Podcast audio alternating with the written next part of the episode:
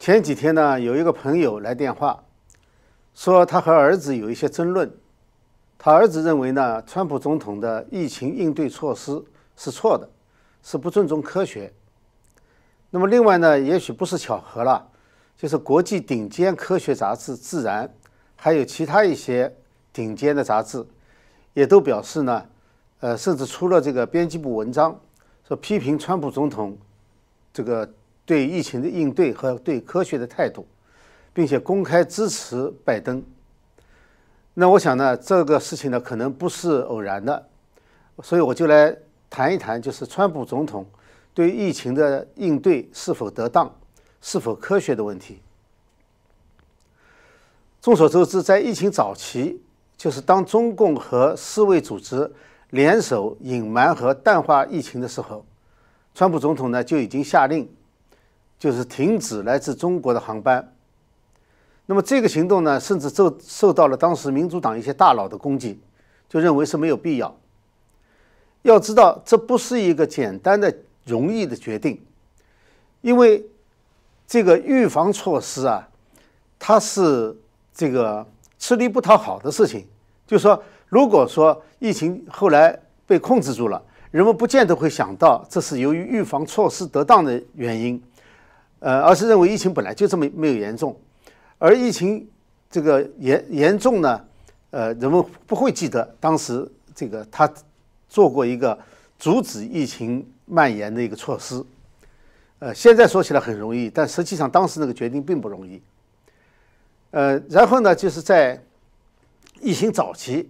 至少部分呢是因为中共拒绝和世界分享。疫情的基本的消息，因为它是发源地嘛，那么科学界呢对这个病毒呢实际上是几乎可以说是一无所知或者所知甚少，所以在科学界并没有成熟的防治方案。那时候不存在尊重科学不尊重科学的问题。从防止传播这个角度看，当时在科学界就有两种截然不同的观点：一种认为是封城。还有一种呢，认为是干脆放开来，群体免疫，啊，这两个是极端的方案。这由由此可见，科学在不了解实情的情况下，它也没有一个有效的方案。那么，川普总统采取的是什么措施呢？我认为是一种比较平衡的方案，就是说，既不走彻底封城的这个极端，也不走这个群体免疫的这个极端。呃，他采取的呢，就是部分封城。然后呢，保持社交距离，加强个人防疫，呃，就是个人的防护措施。还有呢，就是一些公司远程办公啊。当疫情得到控制以后，采取逐步开放的政策，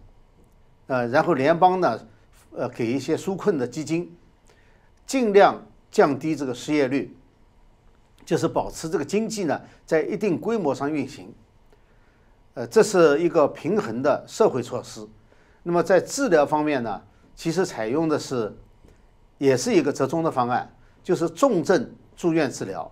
轻症的话呢，就是在家里面自我隔离。这样的话呢，可以防止医疗系统的崩溃，因为我们知道最早期大家最担心的医医疗系统能不能支撑的问题。呃，同时呢，加快一些这个药物的开发，比如说这个已经有了的抗冠状病毒的药物。那么就加快它的临床试验，和加快它的批准和试用。呃，你比如说这个瑞德西韦就是这样的药物，还有呢就是一些用于其他疾病的治疗的药物，可能会对它有用的，就加紧试验。这些呢，比如说这个氯喹啊，还有就是一种组胺二的阻断剂，那就是这次川普总统试用的。那么再一个呢，就是开发新型的这个治疗方法。当然，这是科学界。医学界在开发，但是呢，实际上是联邦政府在支持这样的做法。你比如说，这次也是在川普总统身上试用的，叫 Regeneron。那么这是一个，就是两种针对病毒刺突蛋白的单克隆抗体组成的鸡尾酒。另外一个呢，就是采用广泛的测试。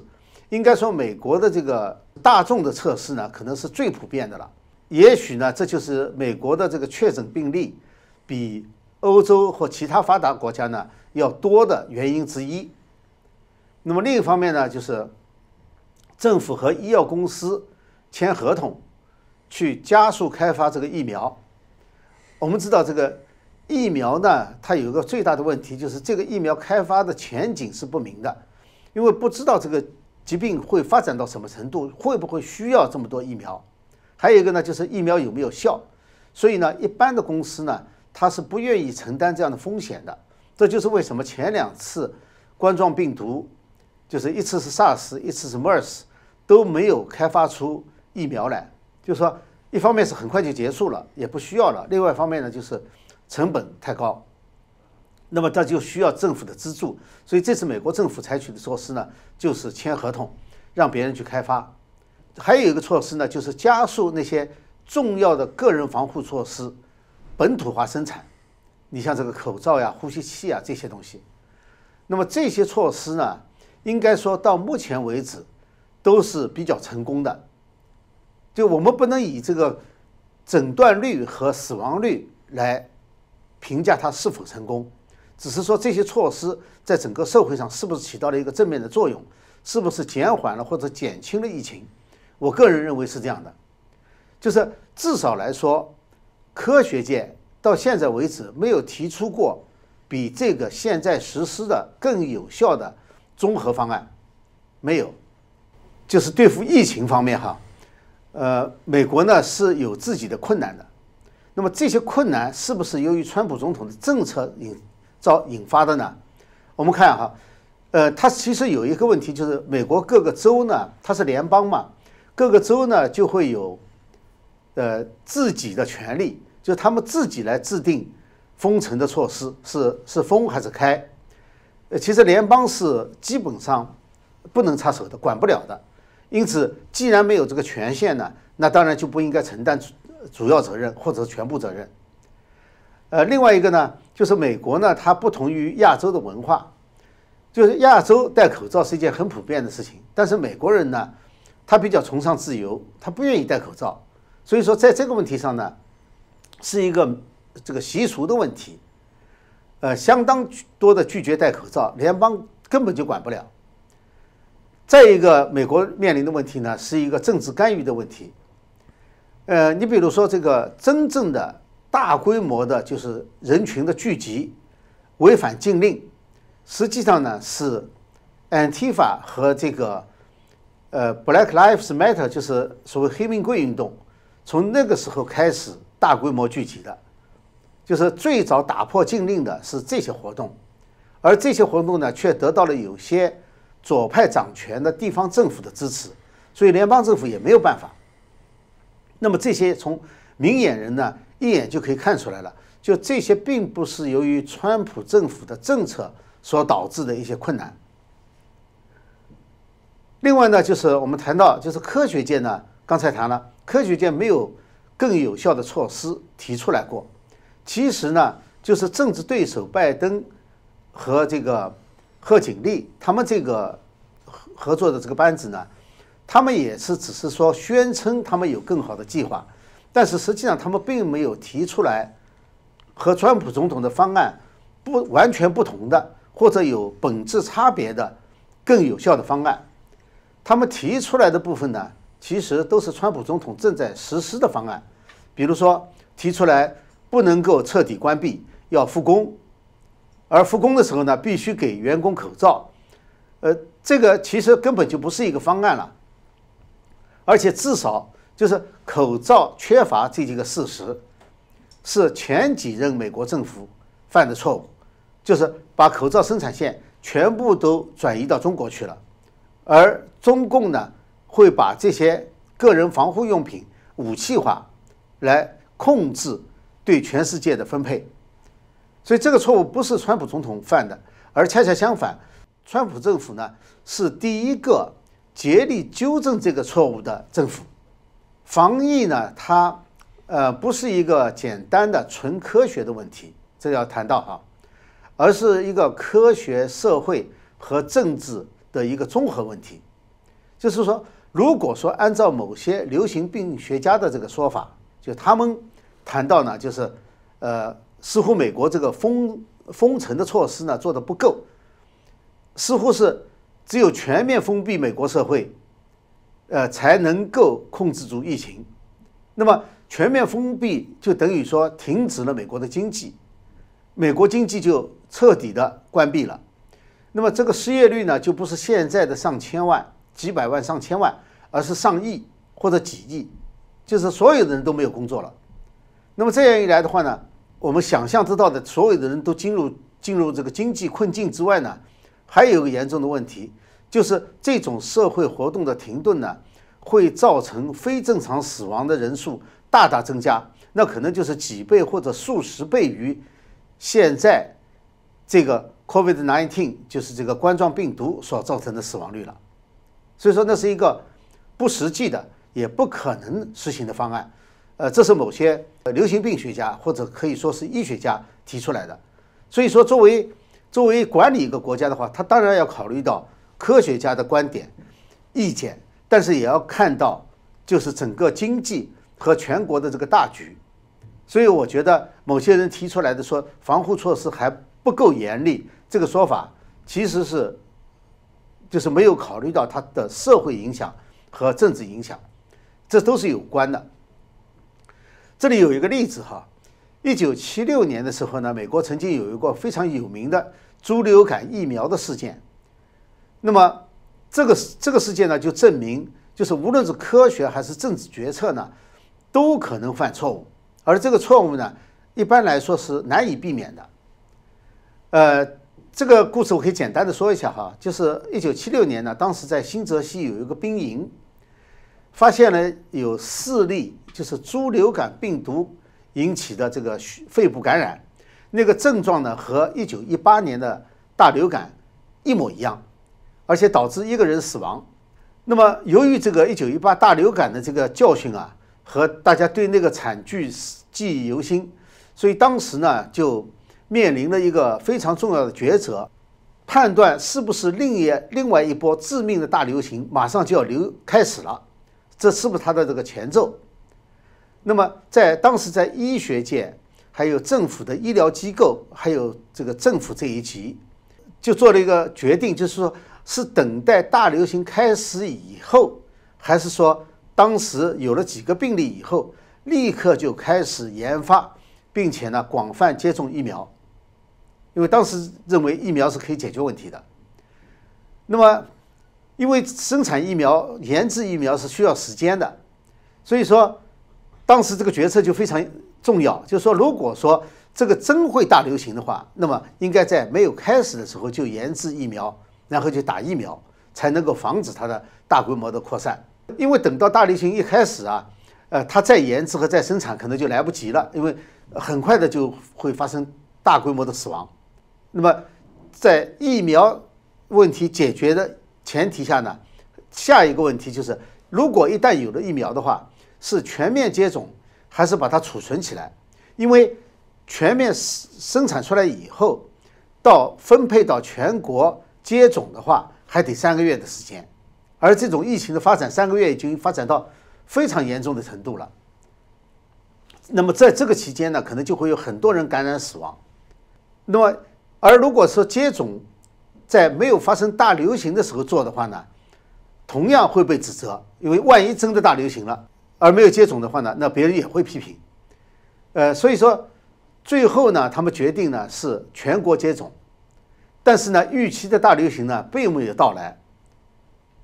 后来呢，就由于这个疫苗导致的一种外周神经性疾病，叫做格林巴林氏呃综合症，呃，这个综合症呢，又导致了持续多年的诉讼。所以说那一次呢，一般认为那是一场，就是大家公认的是一场这个公共卫生的灾难。这说明什么呢？就是说明人类对于这个。突然发生的大规模流行病的这个认识啊，和对应措施还是相当有限的，呃，决策的过程和这个结果都会出错。那这里面呢，有科学局限性的问题，也有更多科学以外的因素制约。我们知道，当时有一个著名的，就在这个猪流感疫苗的这个决定的过程当中啊，有一个著名的叫做亚历山大问题。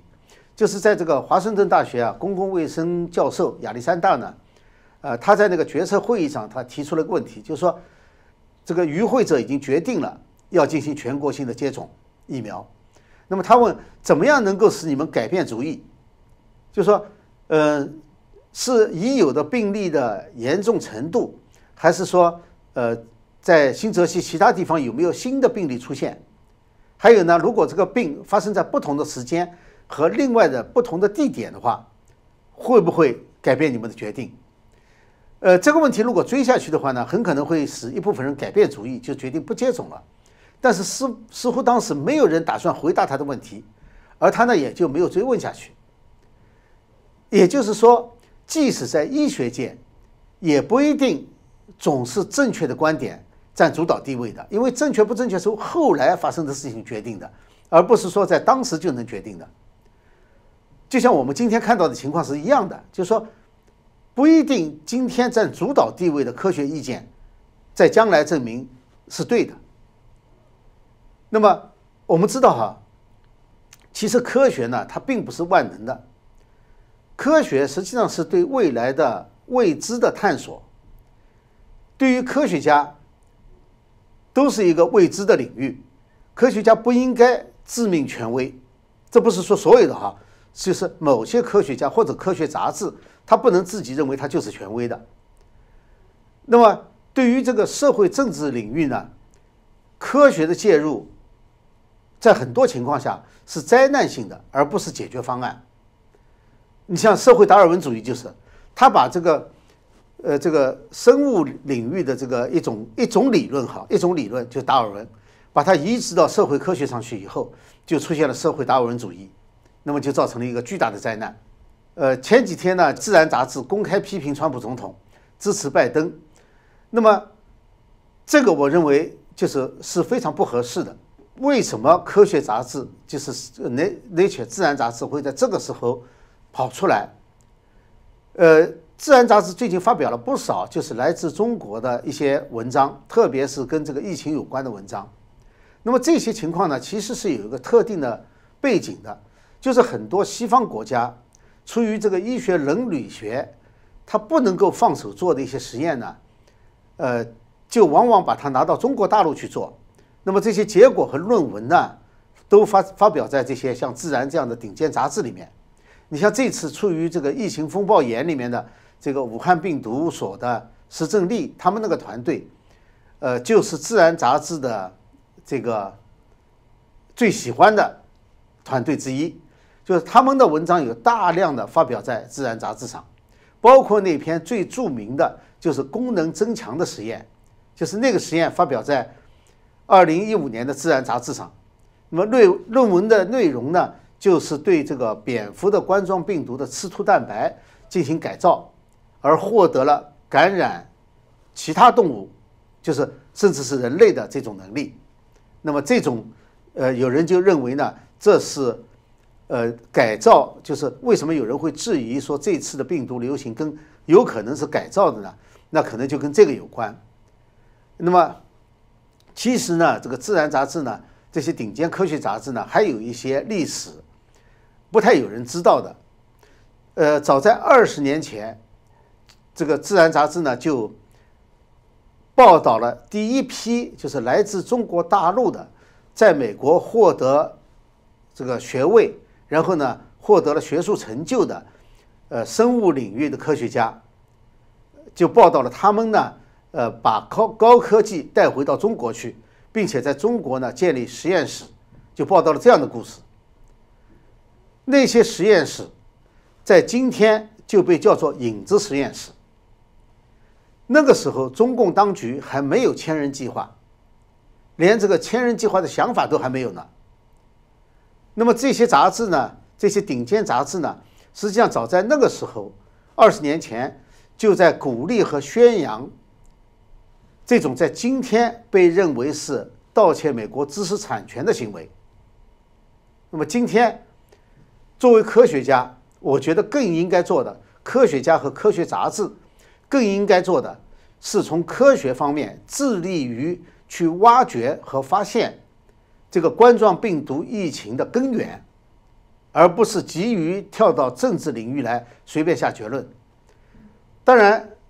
这个。对中共追责是政府的责任，各个国家政府的责任。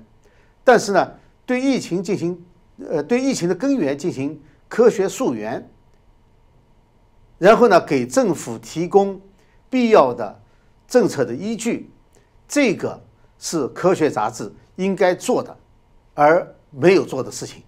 我们看到，就是其实呢，就是我们看到，在这个绥靖，在前几十年的这个中西方政府对中共的这个绥靖政策方面，我们已经谈谈过很多了。现在大家也认识到了，其实从这里看来哈，向中共绥靖的不仅仅是政客。就在科学界，其实也有。呃，好，今天呢就讨论到这里哈。呃，如果你喜欢这个节目的话呢，呃，请订阅，请点赞。好，谢谢大家。